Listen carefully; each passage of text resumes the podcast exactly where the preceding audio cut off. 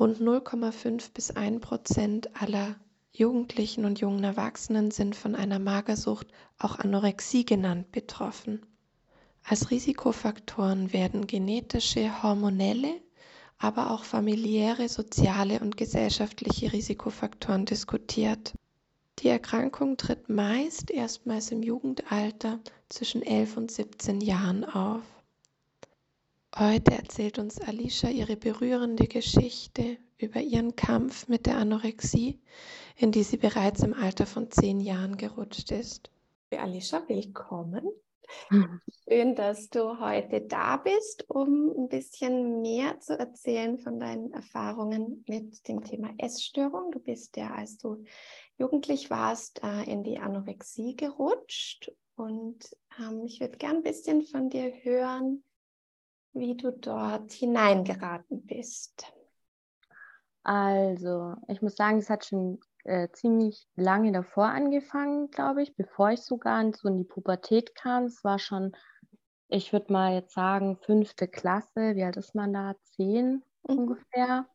Genau, wo das so angefangen hat, dass ich äh, komisch irgendwie über meinen eigenen Körper nachgedacht habe. Also, wo ich ähm, ständig äh, gedacht habe, wenn ich irgendwas anhatte, dass das irgendwie nicht gut aussieht, dass es das irgendwie aussieht, als wäre es zu, zu dick aufgetragen oder so. Mhm. Ähm, und so ganz genau weiß ich das nicht mehr, aber ich weiß, dass ich damals schon angefangen habe, wenn jemand mir irgendwas angeboten hat in der Schule, so Süßigkeiten oder so, dass ich da schon mega drauf geachtet habe, äh, wie viel ich davon esse. Also so dieses abgezählte.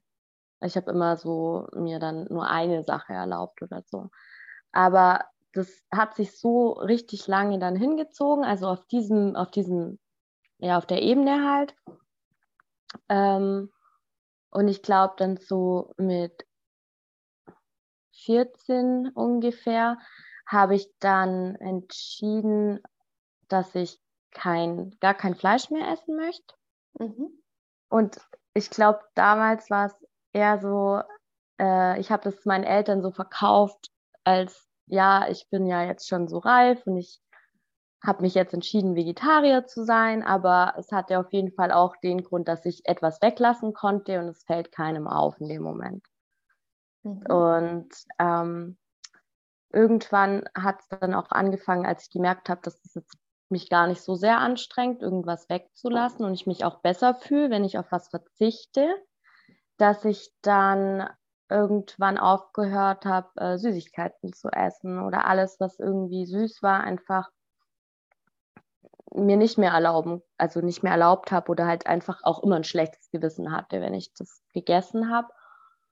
Und dann habe ich genau das gleiche Spiel eigentlich wieder gemacht und gesagt, ja, ich esse keinen Zucker mehr, ist ja ungesund und so. Und hat wieder halt den gleichen Effekt gehabt, dass mich da eigentlich auch alle eher bestärkt haben drin, obwohl ich echt noch sehr jung war und ich mir im Nachhinein oft dachte, dass das irgendwie, das, das ja eigentlich ein total untypisches Verhalten ist für ein 13-jähriges Mädchen, aber es war halt dann so und es hat sich dann auch keiner irgendwie weiter nachgefragt, warum ich das nicht mehr mache. Und ich selber wusste aber schon irgendwie, dass ich das mache, um einfach weniger essen zu müssen.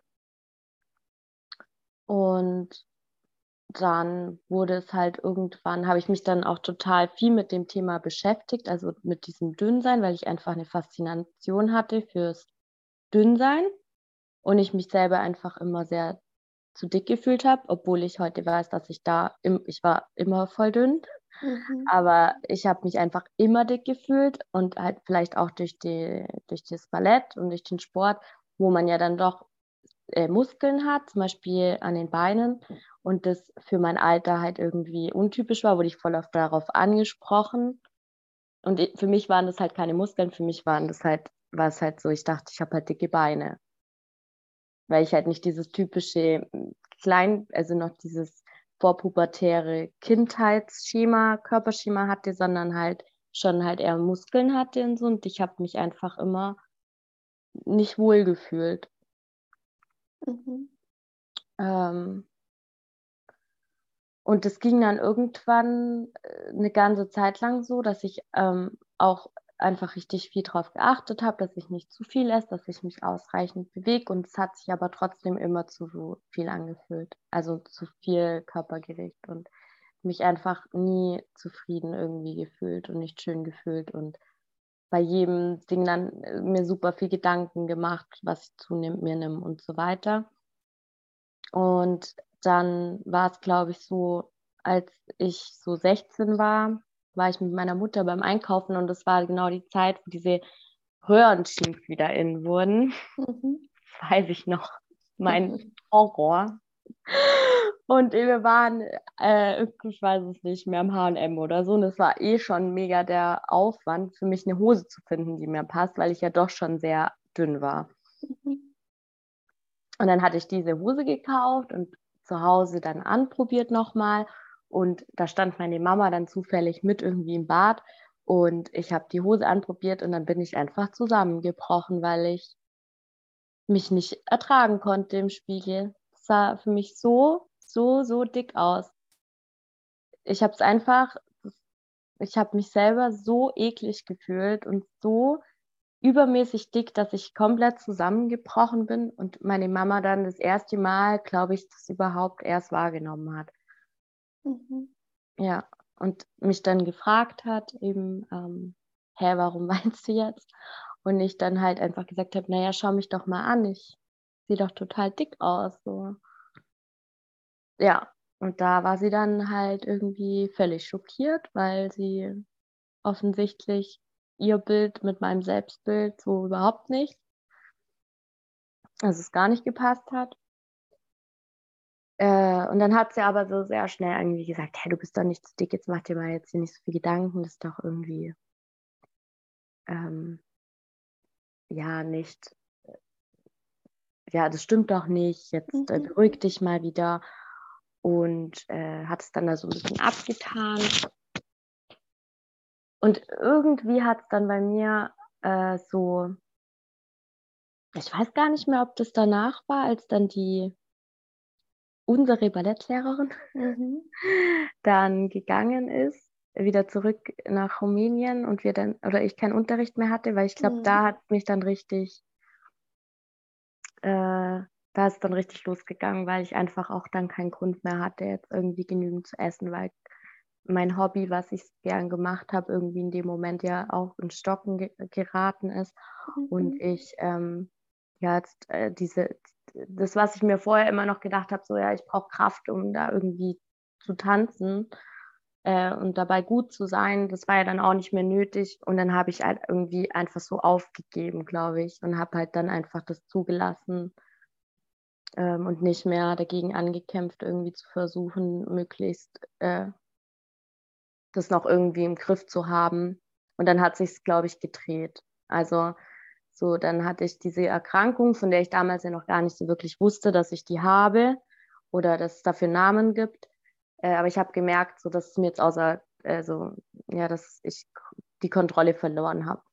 Mhm. Und habe dann eben über einen sehr, sehr kurzen Zeitraum sehr viel Gewicht verloren. Ich glaube, ja, also auf jeden Fall sehr, sehr viel Gewicht, so dass ich am Ende, ich glaube, ich glaube, 37 Kilo gewogen habe. Mhm. Und äh, meine Eltern dann irgendwie schon immer so ein paar so blöde Bemerkungen gemacht haben. So, als bist du aber schon sehr, sehr dünn. Mhm. Aber auch immer noch nicht äh, sich besorgt haben. Ähm, und bis und, zu dem Zeitpunkt noch äh, noch ganz kurz, bis zu mhm. dem Zeitpunkt sagst du, hat ja auch gar niemand in deinem Umfeld reagiert, also auch Freunde nicht, Bekannte nicht, die, die das beunruhigt hat, dass du Gewicht verlierst oder anfängst, dich zu zügeln im Essen oder dort vielleicht auch Kommentare abgibst, dass du nicht zufrieden bist mit deinem Körper? Doch, aber es wurde immer sehr negativ. Also ich habe vor allem von Freunden damals, wenn ich gesagt habe, dass ich unzufrieden bin mit meinem Körper oder nach deren Meinung gefragt habe, dann wurde das nämlich immer, dann wurde immer gesagt, jetzt Alice, oder damals Jessica, jetzt hör mal auf, sowas zu sagen, du willst ja bloß hören, wie dünn du bist. Mhm. Oder wie selbstverliebt kann man sein, warum schaust du dich die ganze Zeit im Spiegel an? Ja, also ganz wenig Verständnis und eigentlich viele Angriffe, die da auf dir gelastet ja. haben in dem Moment. Ja. Und auch, äh, du sagst, diese, diese Situation, in der du dann vor dem Spiegel zu Hause zusammenbrichst, weil diese Jeans in deiner Wahrnehmung so unmöglich aussieht und du dich mit deinem Körper überhaupt nicht verbinden kannst. Ähm, was hättest du dir in dem Moment gewünscht? Ich glaube, dass man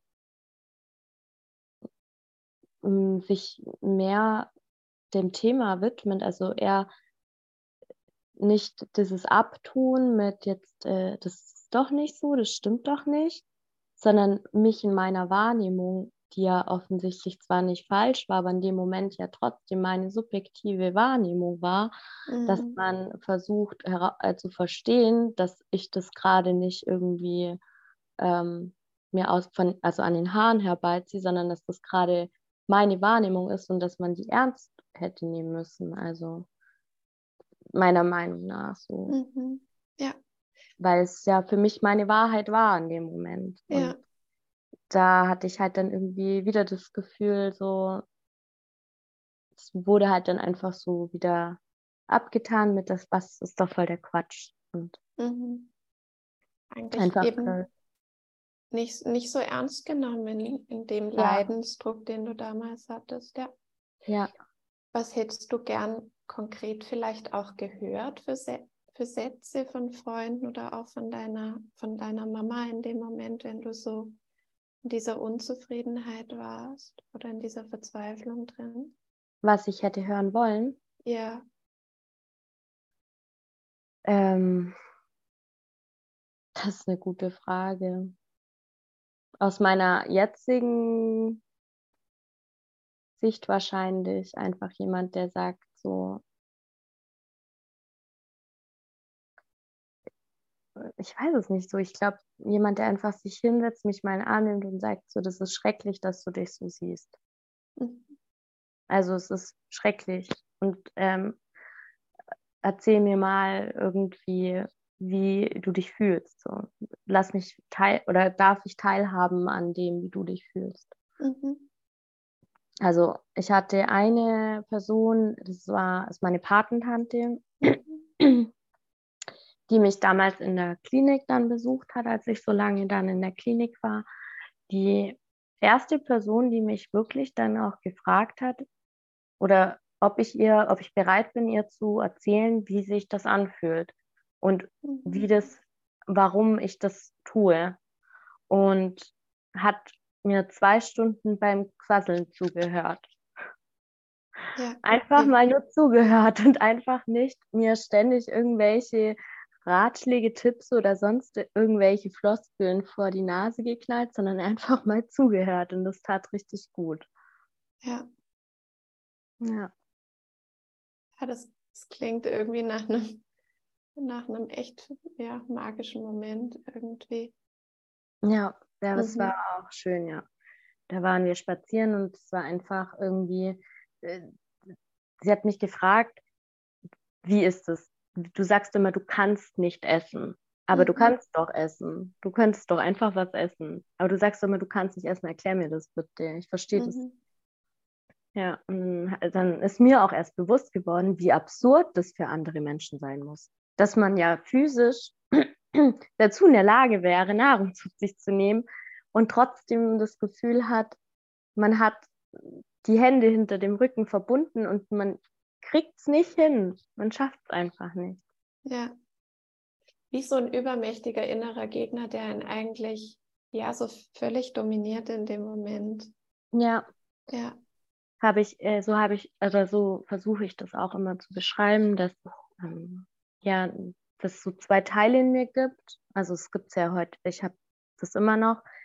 Und ähm, dieser eine Teil, der ist komplett rational und weiß auch, dass es gerade Schwachsinn ist. Und dieser andere Teil, der ist halt, ja, halt diese Erkrankung. Und mittlerweile kann, habe ich halt, ist halt dieser, dieser rationale Teil, mein Teil, mein gesunder Teil, wieder viel, viel größer und ähm, dominiert den kranken Teil. Aber es gab mhm. eben viele Zeiten, also immer wieder und viele Zeiten, wo es halt andersrum war. Mhm. Und ich einfach diese Kontrolle nicht mehr oder auch keine Kraft mehr hatte, weil es ja auch ein unglaublicher Kraftaufwand ist, jeden Tag sich morgens aufzustehen und irgendwie diesen Kampf zu führen. Ja. Wenn man sich so einen typischen Tag damals vorstellt, in der Zeit, in der du richtig gefangen warst, auch so kurz bevor du dann sagst, du bist in die Klinik gekommen, mhm. wie kann man sich das vorstellen? Also wie sah dein Alltag dort aus? Mhm.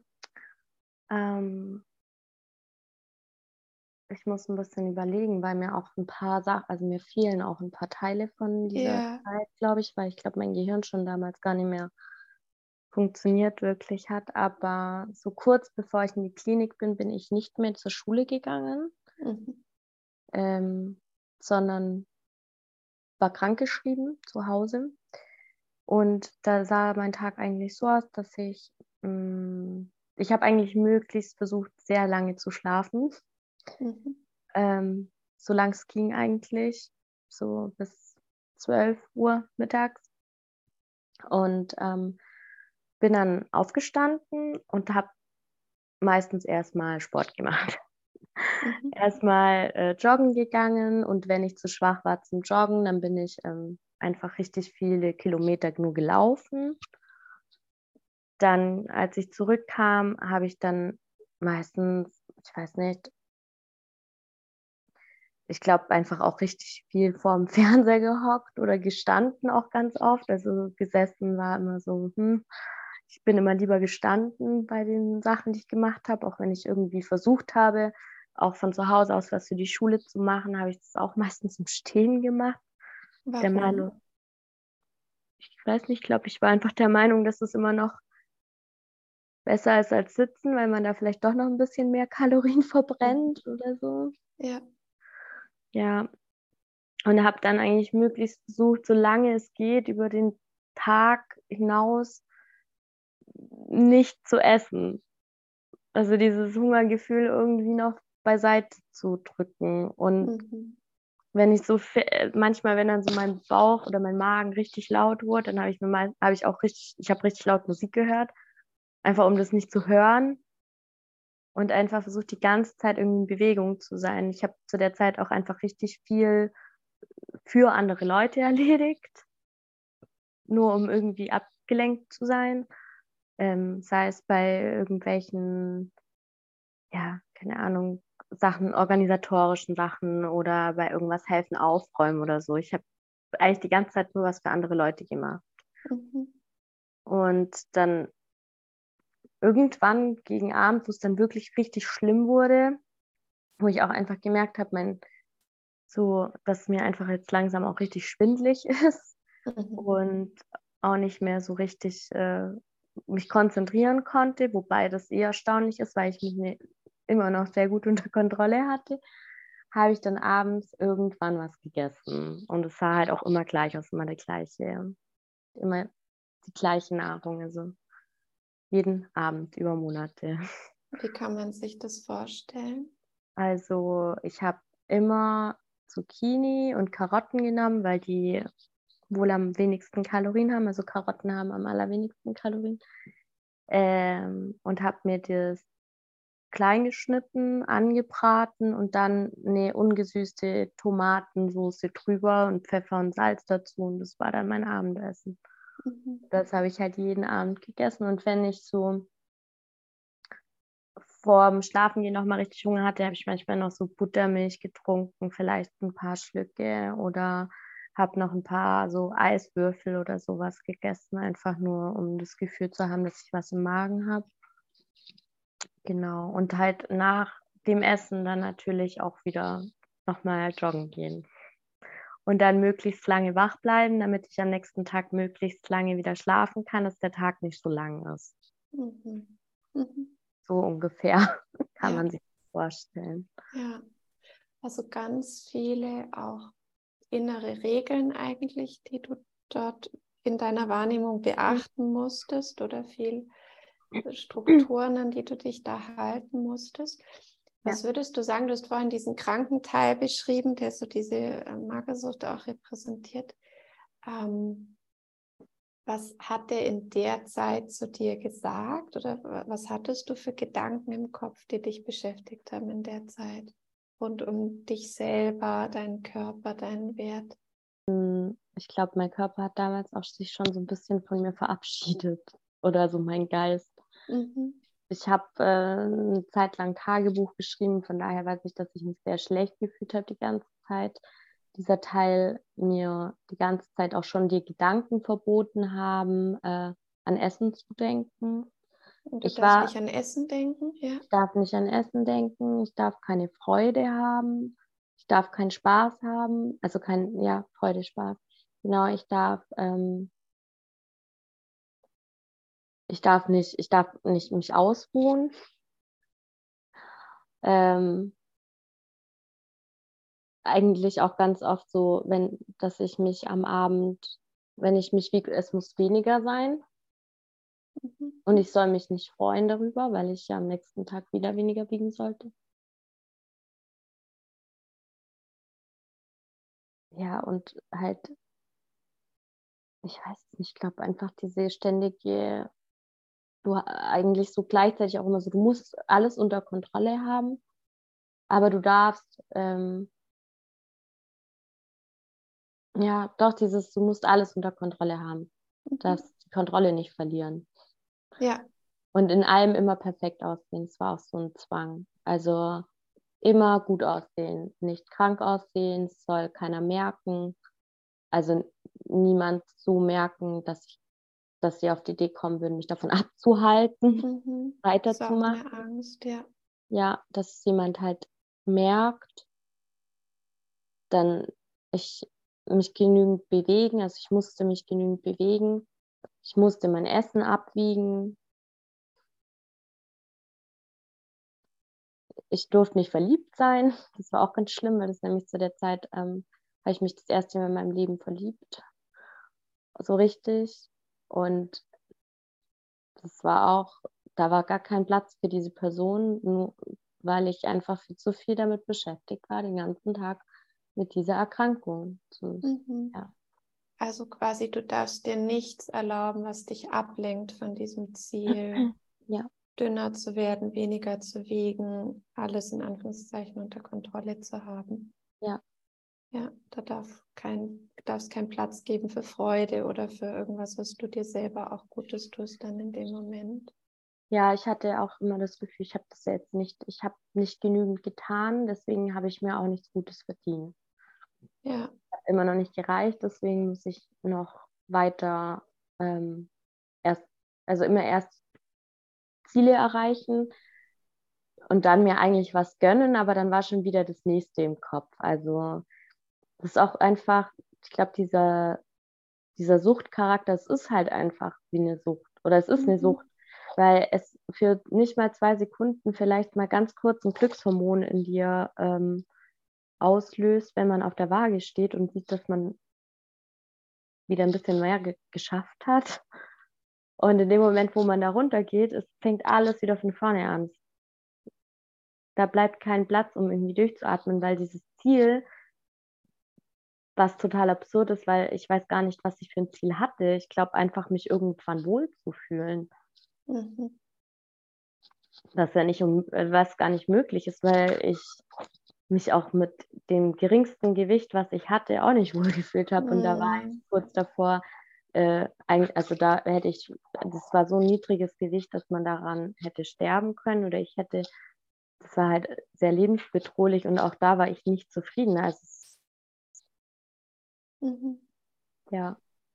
Du hast vorhin noch gesagt, dass ähm, du auch so diesen Gedanken im Kopf hast, hattest quasi, du musst perfekt sein, ja nicht die Kontrolle verlieren. Was glaubst du, was so die dahinterliegende Angst war? Also wenn ich nicht perfekt bin, dann oder wenn ich es nicht mehr unter Kontrolle habe, dann? Was, was waren da die Ängste, was dann passieren wird? Oder wie du dann wärst? Ich ähm, hatte halt immer das Gefühl, wenn ich nicht, ich werde nicht gesehen. Also ich hatte äh, immer das Gefühl, dass ich nur aufgrund von Leistungen auch äh, Zuneigung und Liebe bekomme. Also mhm. wenn ich mhm. was gut gemacht habe, dann habe ich eine Belohnung dafür bekommen in Form von Aufmerksamkeit oder Zuneigung oder ja, irgendwas Spezielles. Und ich hatte halt immer das Gefühl, wenn ich, also das war auch nie ausreichend, dieses, ähm, ähm, das, was ich bekommen habe, war für mich nie ausreichend, aber ich habe halt gedacht, wenn ich, wenn ich nicht in allem noch besser bin und äh, noch perfekter bin, dann bekomme ich halt gar nichts mehr, dann werde ich halt gar nicht mehr gesehen oder dann, ähm, ich weiß es nicht. Es war einfach eine riesen Panik davor. Ich musste einfach, das war wie, das war einfach ein Zwang in allem, immer die Beste zu sein. Mhm. Eigentlich um, um Zuwendung und Liebe zu bekommen und gesehen zu werden in dem Moment. Ja, was eigentlich totaler Schwachsinn ist, weil es sowieso nie so wirklich funktioniert hat. Ja, aber in deiner Wahrnehmung damals hat es für dich gestimmt, oder? Also ja, also minimal. Minimal, ja. ja. Hast du mal mit deiner Familie darüber gesprochen, dass du das in der Zeit so wahrgenommen hast? Äh, ja, habe ich. Ist aber sehr schwierig mit ihnen darüber zu reden, weil da sehr, sehr wenig Selbstreflexion ist. Ja.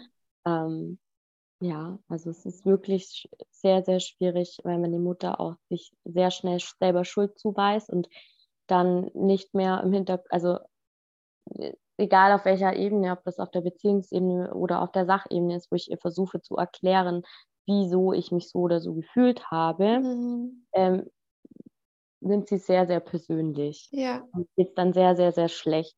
Und das will ich nicht. Deswegen habe ich nicht so, so viel mit ihnen darüber geredet, aber ich habe schon die Rückmeldung gegeben,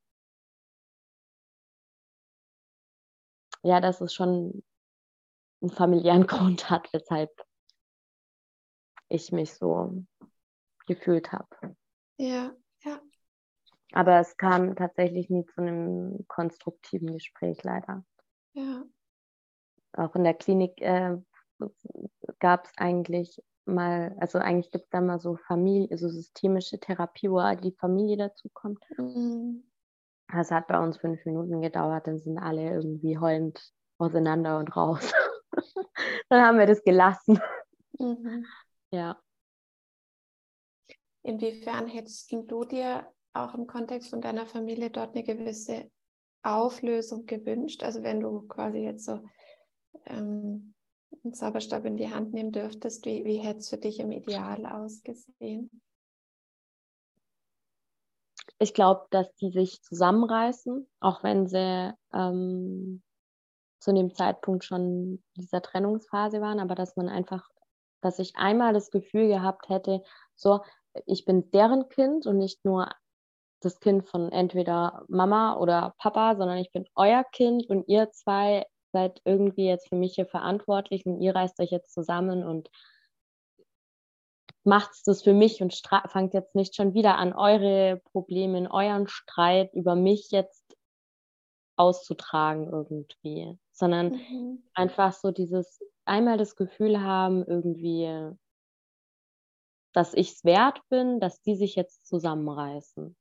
Ja. Und ähm, ich hätte mir auch tatsächlich ein bisschen mehr, äh, gerade von meiner Mutter gewünscht, dass sie ähm, sich selber mehr mit dem Thema auseinandersetzt, mhm. mit ähm, also es gibt ja auch Beratungsgruppen für Eltern zum Beispiel, mhm. wie man sich als Eltern dann am besten verhält oder überhaupt ähm, das Krankheitsbild mal zu recherchieren, zu verstehen. Und ähm, das hat mir leider sehr gefehlt, weil äh, ja, ich war während der Erkrankung noch die ganze Zeit dabei, als ich angefangen habe, die zu verstehen, also dieses Krankheitsbild zu verstehen, ähm, muss ich dann immer, hatte ich mal das Gefühl, jetzt muss ich ihr noch erklären, was sie alles am besten nicht zu sa sagen sollte, was mich triggert.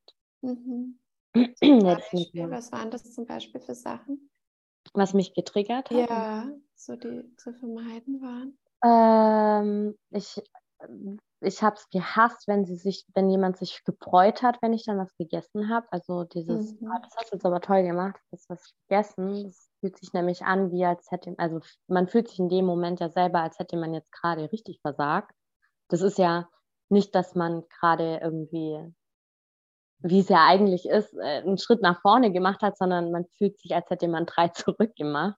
Mhm. Und wenn dann noch irgendwie, also dieses, ich, dieses Beobachten immer beim Essen und sich dann mhm. noch freuen und dann kommentieren, das ist wirklich schrecklich. Mhm.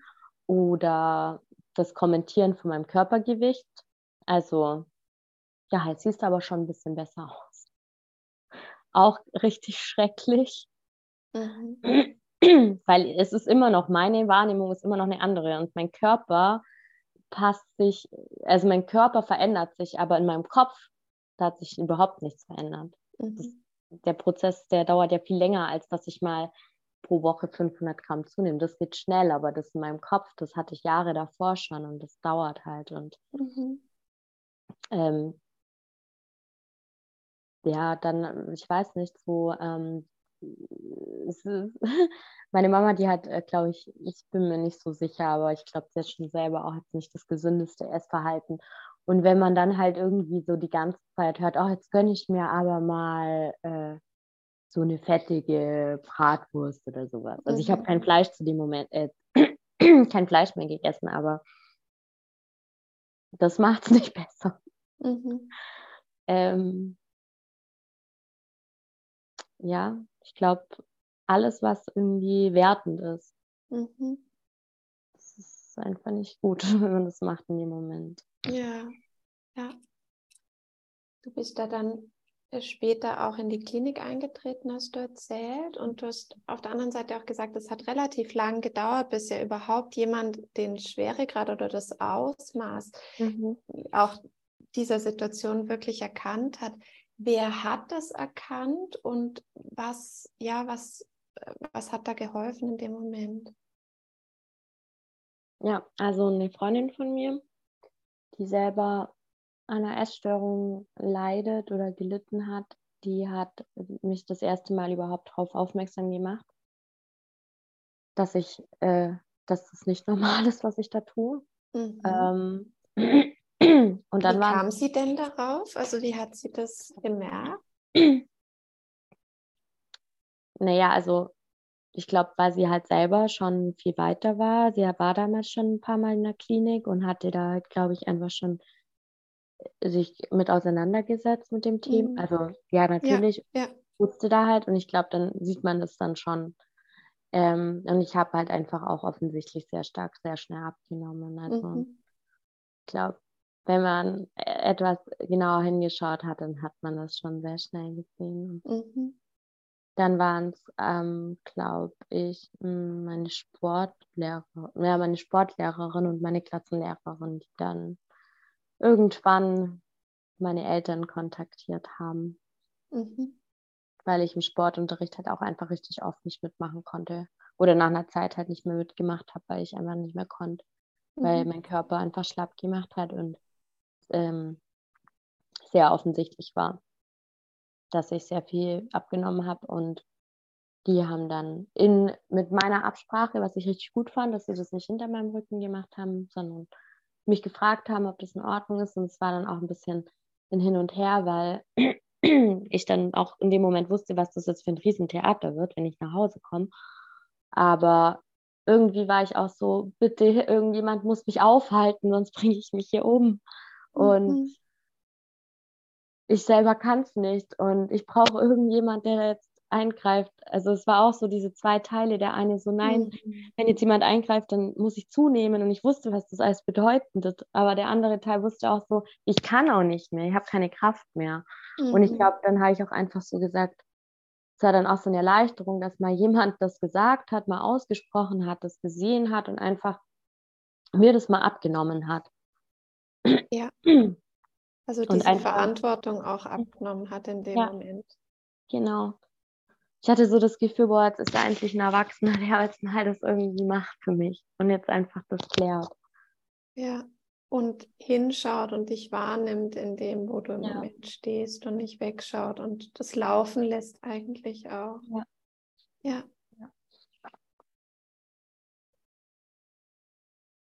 Und dann bist du eigentlich auf, auf diese, dieses Gespräch dann hin auch in die Klinik eingetreten? Ähm, das hat dann noch alles ein bisschen gedauert. Meine Mama hat dann erstmal wieder so angefangen mit, ja, aber du, ich mache dir doch jeden Tag ein Pausenbrot. Und sage ich, ja, schmeiße ich seit einem halben Jahr halt in Müll.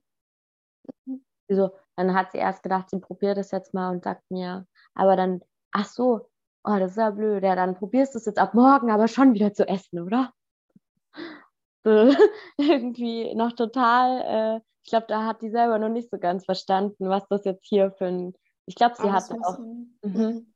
und auch Angst hatte sie. Also das hat sie mir dann auch viele Jahre später gesagt, dass sie furchtbar Angst hatte, weil sie auch halt keinen blassen Schimmer hatte, was jetzt da alles auf sie zukommen wird mhm. mit Organisieren und so. Also es hat schon auch ein bisschen gedauert, bis das Ganze ins Rollen kam. Und dann war es so, ähm, wir haben uns dann, äh, ich war dann erstmal noch in einer ambulanten Therapie mhm. die ganze Zeit. Und meine Therapeutin war dann über ein paar Wochen nicht, ähm, nicht da. Ich weiß gar nicht mehr warum. Ich glaube, da kamen einfach ein paar Sachen zusammen. Und in der Zeit habe ich dann einfach auch richtig viel abgenommen wieder. Und dann, also dann war es halt so, dass ähm, sehr akut wurde. Äh, ja, und dann haben wir uns eine Klinik angeschaut in München, in Schwabing. Mhm. Und die haben tatsächlich gesagt, dass mein BMI noch nicht niedrig genug ist, um in die Klinik aufgenommen werden zu können, weil die Warteliste so hoch ist und es noch Mädchen oder Jungs gibt oder ja, Menschen gibt, die noch äh, schneller den Platz brauchen als ich. Wie hat, was, wie hat das auf dich gewirkt? Schrecklich. Ja, ganz furchtbar, weil ich, oh Gott, jetzt muss ich gleich was. Hm. Mm, ja, weil ich so einerseits so erleichtert war, dass ich jetzt Hilfe bekomme und dann hört man irgendwie von denen, die es besser wissen sollten, dass man doch immer noch zu dick ist, um dass man Hilfe bekommt. Mhm. Ja. Boah, krass, das ist mir auch jetzt vor lange nicht mehr so eingefallen. Ja. Ja. Klingt einfach nach einer furchtbaren Situation, oder? Ja, und man muss bedenken, ich weiß es gar nicht, ich glaube, das war, ich habe da 32 Kilo gewogen in meiner Körpergröße. Also es war sehr wenig. Aber es gab halt dann, die hatten einfach nicht genügend Plätze frei und offensichtlich gab es dann halt noch ein mehr an andere Menschen, die, die halt noch schneller diesen Platz gebraucht mhm. haben. Und dann hat meine Therapeutin von der Ambulanz äh, mir dann aber relativ schnell einen Platz in der Jugendpsychiatrie ähm, freimachen können. Mhm. Dann wurde ich dort, glaube ich, eine Woche später aufgenommen. Ja. Wie hast du die Zeit dort erlebt? Ziemlich witzig, weil ich mittlerweile viele Freunde habe, die selber auf der Station arbeiten. Und äh, deswegen, genau, ähm, also, ähm, also erstmal war, war ich noch, war ich so, mir war nicht so bewusst, dass das jetzt dann gleich am ersten Tag hier losgeht, dass ich nicht mehr gefragt werde, ob ich will oder nicht, sondern dass er klar war, so jetzt, jetzt wird gegessen. Und ich habe so, ich, ich so, was heute schon? Und die so, ja klar. Ich so, bitte was? Nein, das geht noch nicht. Mhm. Also ich glaube, ähm, ich insgesamt, wenn ich zurückblicke, war es für mich schon irgendwie eine positive Zeit, aber auch ähm, das Klinikkonzept fand ich da sehr willkürlich. Mhm. Und das sage ich auch heute immer noch zu denen, die jetzt da arbeiten. Weil erstens ist es so, man ist mit allen möglichen anderen Kindern oder Jugendlichen halt auf dieser Station, die alle unterschiedliche Erkrankungen haben. Ähm, und also Anorexie ist halt einfach super komplex, weil es ja einmal eine Suchterkrankung ist und andererseits aber nicht wie eine Suchterkrankung gehandhabt werden kann, weil es ja auch eine psychische Erkrankung ist. Mhm. Und deswegen gibt es halt gerade eben für Anorek, also Menschen mit Anorexie, aber auch Essstörungen allgemein, dort so ein eigenes Programm. Mhm. Und das äh, basiert sehr viel auf Sanktionen. Also wenn man dies, das oder jenes nicht erreicht hat vom Gewicht, dass man dann äh, quasi etwas nicht darf. Ja. Und das hat mir halt voll den Druck gemacht. Also man musste pro Mensch, Mensch musste pro Tag äh, 100 äh, Gramm circa zunehmen. Das war so der, äh, also so, dass man halt in der Woche so 700 Gramm zunimmt. Mhm. Und ähm, da hat man sich dann in so einem Korridor bewegt, der quasi, äh, also ich glaube so bis zu 200 Gramm einmal drunter und einmal über dieser, nicht Kurve, sondern wie sagt man da halt Steigung. Ja, Linie. Mhm. Konnte man, war halt so diese, dieser Bereich, wo man sich aufhalten konnte. Das hat bei mir halt hinten und vorne nicht geklappt, weil ich ähm, einfach jahrelang mein Körper irgendwie überhaupt nicht mehr klargekommen ist, jetzt auf einmal Nahrung zu bekommen oder irgendwie. Mhm. Und das hat halt überhaupt nicht funktioniert. Und äh, dann war es halt so, dass man dann, auch wenn man zu viel gewogen hat, durfte man dann wieder nicht in die Schule. Also ich hatte da eine Klinik, also gab es eine Klinikschule, durfte ich nicht in die Schule oder ich durfte dies oder das nicht. Dann nach dem Essen durfte ich mich nicht bewegen, musste eine halbe Stunde lang sitzen, durfte nicht auf die Toilette. Äh, es war halt super streng und ähm, auch sehr stigmatisiert, fand ich. Also ich wollte zum Beispiel, ich, ich mag es total gerne, kalte Früchte zu essen und die, dass ich mache die immer im Kühlschrank und das durfte ich dann nicht und dann habe ich gefragt, warum und dann haben sie mir gesagt, warum und das war quasi, weil anscheinend das viele machen mit einer Essstörung, weil kalte Sachen wohl schneller verstoffwechselt werden. Mhm. Ich hatte oft das Gefühl, ich bin jetzt gar kein Mensch mehr. Jetzt bin ich nur noch die Erkrankung. Ja. So. Ja. Wenn ich gesagt habe, ich möchte aber keine Paprika auf meiner Pizza, weil die schmeckt mir nicht, dann hieß es ja, das sagt dir aber nur die Krankheit so. Ja. Und irgendwann, ja, ich hatte wirklich teilweise einfach auch das Gefühl, jetzt werde ich gar nicht mehr als ich gesehen, sondern jetzt bin ich halt diese Erkrankung und die wird jetzt irgendwie für die äh, breite Masse, irgendwie wird da das jetzt so gemacht. So, du bist kein Individuum, du bist diese Krankheit und es wird jetzt für alle gleich gemacht. Mhm. Ich finde es ganz, ganz spannend, wie, wie es immer wieder auch um dieses Thema geht vom Gesehenwerden, oder? Also, dass da jemand hinschaut auf mich als einzelnen Menschen und mhm. versucht, sich in mich einzufühlen und zu verstehen, was, was mich bewegt und was ich brauche und was da dahinter steckt irgendwie. Ja. Und wie da eigentlich eine Situation entstanden ist, in der du dich gar nicht so wahrgenommen gefühlt hast, auch in der Zeit. Was glaubst du, was hätten vielleicht auch Personen im Umfeld in der Zeit beitragen können, damit du dich ein bisschen mehr wieder als nicht nur die Erkrankung, sondern auch als du als Mensch gesehen gefühlt hättest? Also jetzt meine Freunde? Und so. Ja, Freunde, Familie, auch sonst Bezugspersonen, einfach Leute, die um dich rum waren ich glaube, einfach auch mal irgendwas Normales machen. Ähm, ja, vielleicht mit mir mich, ich, ja, ich denke einfach mal unabhängig von der Erkrankung einfach was machen. Mit mhm. Ausflüge machen oder ja, so ganz normale Sachen, was man halt so gemacht hätte als Teenie, wenn man jetzt nicht monatelang irgendwie ständig ich war da noch nie feiern zum Beispiel. Ja. Ja, und weil halt dann auch immer alle so Angst hatten, auch meine Freunde hatten immer so Angst, so, ah, nee, so, ich durfte halt nie mitkommen, weil immer alle Angst hatten, dass dann was passiert. Mhm. Aber ich glaube, es hätte gut getan, halt auch mit dem Risiko, dass vielleicht was passiert. Aber trotzdem, ich glaube, einfach mal was Normales machen, mal ein bisschen Pause von dieser Erkrankung, auch wenn die immer dabei ist, aber nicht ständig das thematisieren. Also meine, natürlich, irgendwann hat dann ständig jeder, erst hat gar niemand irgendwas gefragt, sondern einfach nur irgendwie gedacht, sein Teil wohl gedacht und dann haben natürlich alle ständig gefragt, wie ich mich fühle. Ja. Also und da hättest du dir eher dann ja. wieder Normalität und mal eine Pause gewünscht. Ja, ja. Von dem ganzen Thema, ja.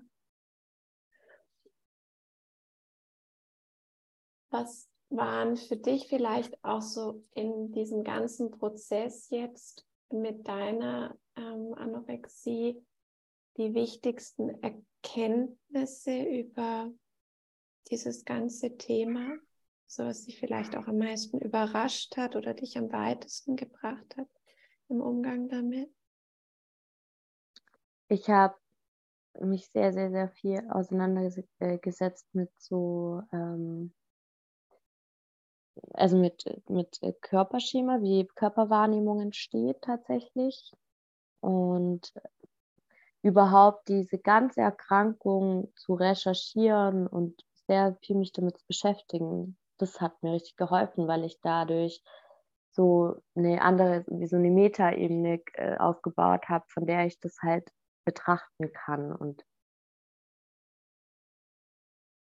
ja, also gerade die Auseinandersetzung mit, äh, ich glaube, wie man, wie, so Selbstliebe, also wie man mit sich selbst gut sein kann. Und ich, äh, es ist schwierig zu beschreiben, aber ich habe mir so halt einen eigenen Erklärungsansatz dafür gebastelt, glaube ich, wie, wieso ich mir diese Erkrankung entwickelt habe und versuche jetzt irgendwie äh, mit mir selber so umzugehen, wie ich mir gewünscht hätte, wie man mit mir als Kind umgegangen wäre. Mhm. Was beinhaltet das für dich, dieser liebevolle Umgang? Gut auf meine Gefühle zu hören, gut meine Gefühle ernst zu nehmen, auch äh, das an, von anderen Leuten auch auf zu erwarten, also diese Erwartung zu stellen, mich und meine Gefühle ernst zu nehmen und die mir nicht abzusprechen. Mhm. Ähm, auch nicht unbedingt immer dass, äh, dass das jemand nachvollziehen muss, sondern es reicht doch einfach mal, einfach äh, festzuhalten, so, dass die, diese Gefühle berechtigt sind und echt sind, weil es meine sind. Mhm. Ähm, ja, Grenzen setzen muss ich auch immer wieder lernen, bin ich noch nicht so ganz immer gut drin, aber ich, ich übe. Ähm, wenn mir was zu viel ist, wenn mich was stört, das direkt anzusprechen mich einfach zu schützen und ähm, mich ernst zu nehmen. Das ist, glaube ich, das, was ich seit Jahren lernen muss. Ja. Und lang nicht am Ende bin. Ja. Wie versorge ich mich gut? Wie bin ich mhm. selber gut zu mir? Ja. Also halt auch darauf zu hören, wenn ich müde bin, dass ich dann ins Bett gehe und mir nicht irgendwie denke, ich versuche jetzt irgendwie mir, weiß ich nicht, Koffein zuzuführen, weil, sondern einfach meinen Körper zu hören mhm. und ähm, darauf einzugehen und nicht zu versuchen, irgendwas auszuhalten, dass ich das ja. aushalten muss, sondern ähm, dass, dass es okay ist, auch mal eine Pause zu brauchen. Mhm. Ja, wahnsinnig wichtig.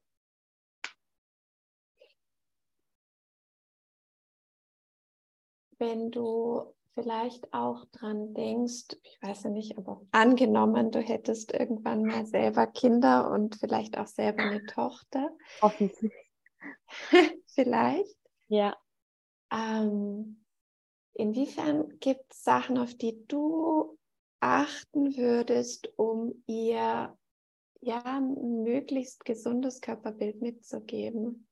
Also zunächst mal auf jeden Fall so in diesem Kleinkindalter diese ähm, Bedürfnisse möglichst adäquat zu versuchen irgendwie zu stillen. Also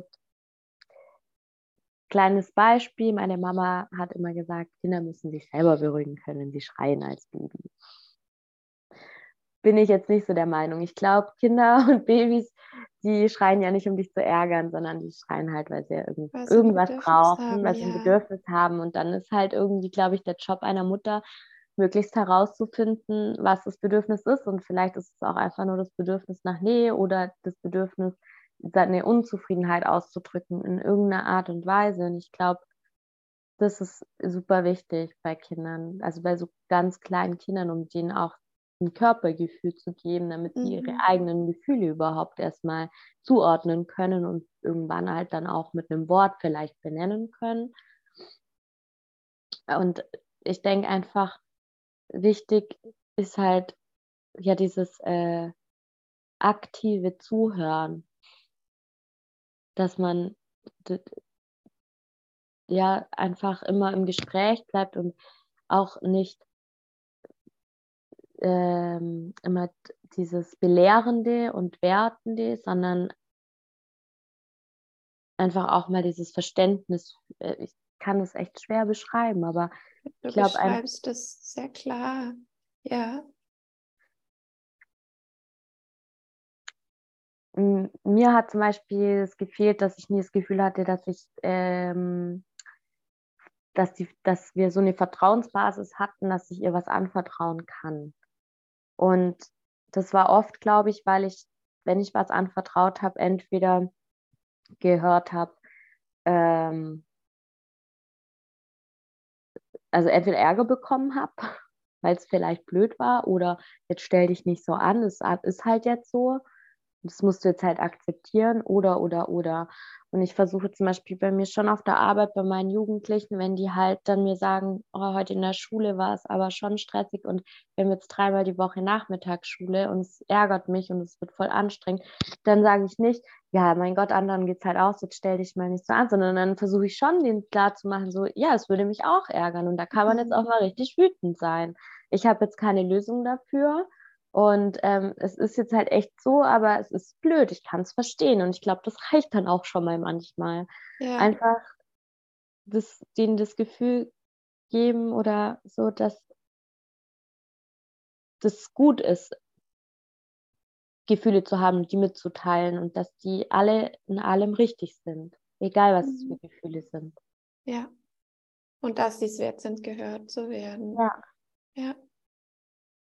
Ja. Genau, ich glaube einfach dieses, ja, ich weiß nicht, allgemein einfach ein, ein gutes Vertrauens, eine gute Vertrauensbasis ähm, mit, falls ich Kinder haben sollte, zu schaffen, wo man nicht nur ehrlich sein kann, wenn man alles richtig gemacht hat, sondern auch wenn man was falsch gemacht hat und keine Angst haben zu müssen, irgendwie dafür bestraft zu werden. Mhm. Ja, wahnsinnig wichtig.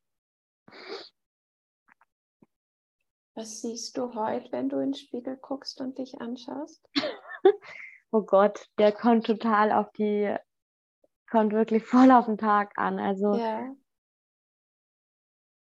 mh, mm, also ich muss sagen, ich habe immer noch wahnsinnige Probleme mit regelmäßiger Nahrungszufuhr. Ich kann auch nicht so gut sagen, essen, weil es mir einfach wenig Freude macht und ich Essen einfach eher als was P, was halt sein muss.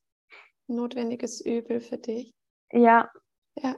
Und bin da aber mittlerweile auch in so einer Akzeptanz, einfach zu sagen, okay, das reicht mir aus, weil ja, ich akzeptiere das einfach, dass es so ist. Ähm, ja, es gibt Tage, da denke ich so, es ist voll, voll in Ordnung, ich komme damit voll gut zurecht. Mhm. Und dann gibt es wieder Tage, da bin ich total unzufrieden und da fallen mir wieder 100 Sachen ein, die irgendwie noch optimiert werden können.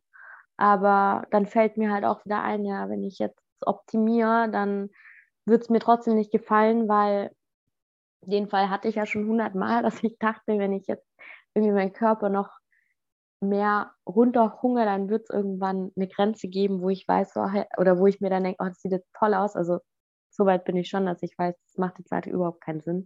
Das ist jetzt einfach mein Gefühl, was jetzt das sagt. Also es ist sehr unabhängig. Aber es gibt auch Tage, wo ich sage, ich bin zufrieden und manchmal finde ich mich dann auch ganz hübsch. Ja. Aber es ist bestimmt nicht so wie, dass ich jetzt irgendwie einfach mal keine Gedanken daran. Also ich habe, ich mache mir immer Gedanken darüber, immer jeden Tag, aber es dominiert nicht meinen Alltag. Ja, also es bleibt, es bleibt ein Begleiter, aber der Begleiter ist, ist nicht mehr sozusagen der Fadenzieher über dein Leben, sondern ja. in der meisten Zeit auf dem Beifahrersitz so quasi genau. und du kannst am Steuer bleiben. So. Ja. Mhm. ja. ja. Es ähm, schränkt mich nicht so ein in meinem Leben, dass ich mir selber im Weg stehen würde. So würde ich es ganz gut beschreiben, glaube ich. Mhm. Ja. Gibt es irgendwas, was dir noch gefehlt hat, wo du sagst, also wenn ja, wenn ich so mein Wort richten dürfte an alle Mamas und Papas, die Kinder haben. Ähm, und es geht um dieses Thema Körperbild, Selbstliebe. Du hast wahnsinnig viele ganz, ganz wichtige und wertvolle Sachen, finde ich, schon gesagt. Aber vielleicht gibt es irgendwas, wo du sagst, das ist gerade in dem Thema noch was, was ihr unbedingt wissen müsst oder ein Appell, dass ich sage, liebe Eltern, bitte. Ja, dass man sich bewusst, äh, also dass man sich als Eltern bewusst ist, dass man eine Vorbildfunktion hat. Und dass man, äh, also so sei deinem Kind ein gutes Vorbild, indem du deinen Körper gut behandelst und äh, nicht wertend bist äh, mit Äußerlichkeiten, andere Menschen abwerten und so weiter. Also halt aufgrund von äh, dem äußeren Erscheinungsbild oder sonst was. Also dies, ich glaube, das ist auch wichtig, dass man ähm, einfach nicht wertend über Aussehen von Menschen spricht vor Kindern, sondern dass, je, dass man dem Kind klar macht, dass alles seine eigene Schönheit hat, jedes Aussehen. Und dass nicht, wenn man etwas mehr wiegt oder weniger wiegt oder eine größere oder eine kleinere Nase hat, einen zu einem weniger wertvollen Menschen macht, sondern dass jeder Mensch in seiner Einzigartigkeit schön ist. Mhm. Und am besten ist gar nicht so, das ist schön oder das ist nicht so schön, sondern dass man es gar nicht so dieses, immer diese Begrifflichkeiten verwenden muss. Und ja, dass man vielleicht eher mal darauf achtet, Charaktereigenschaften von einer Person äh,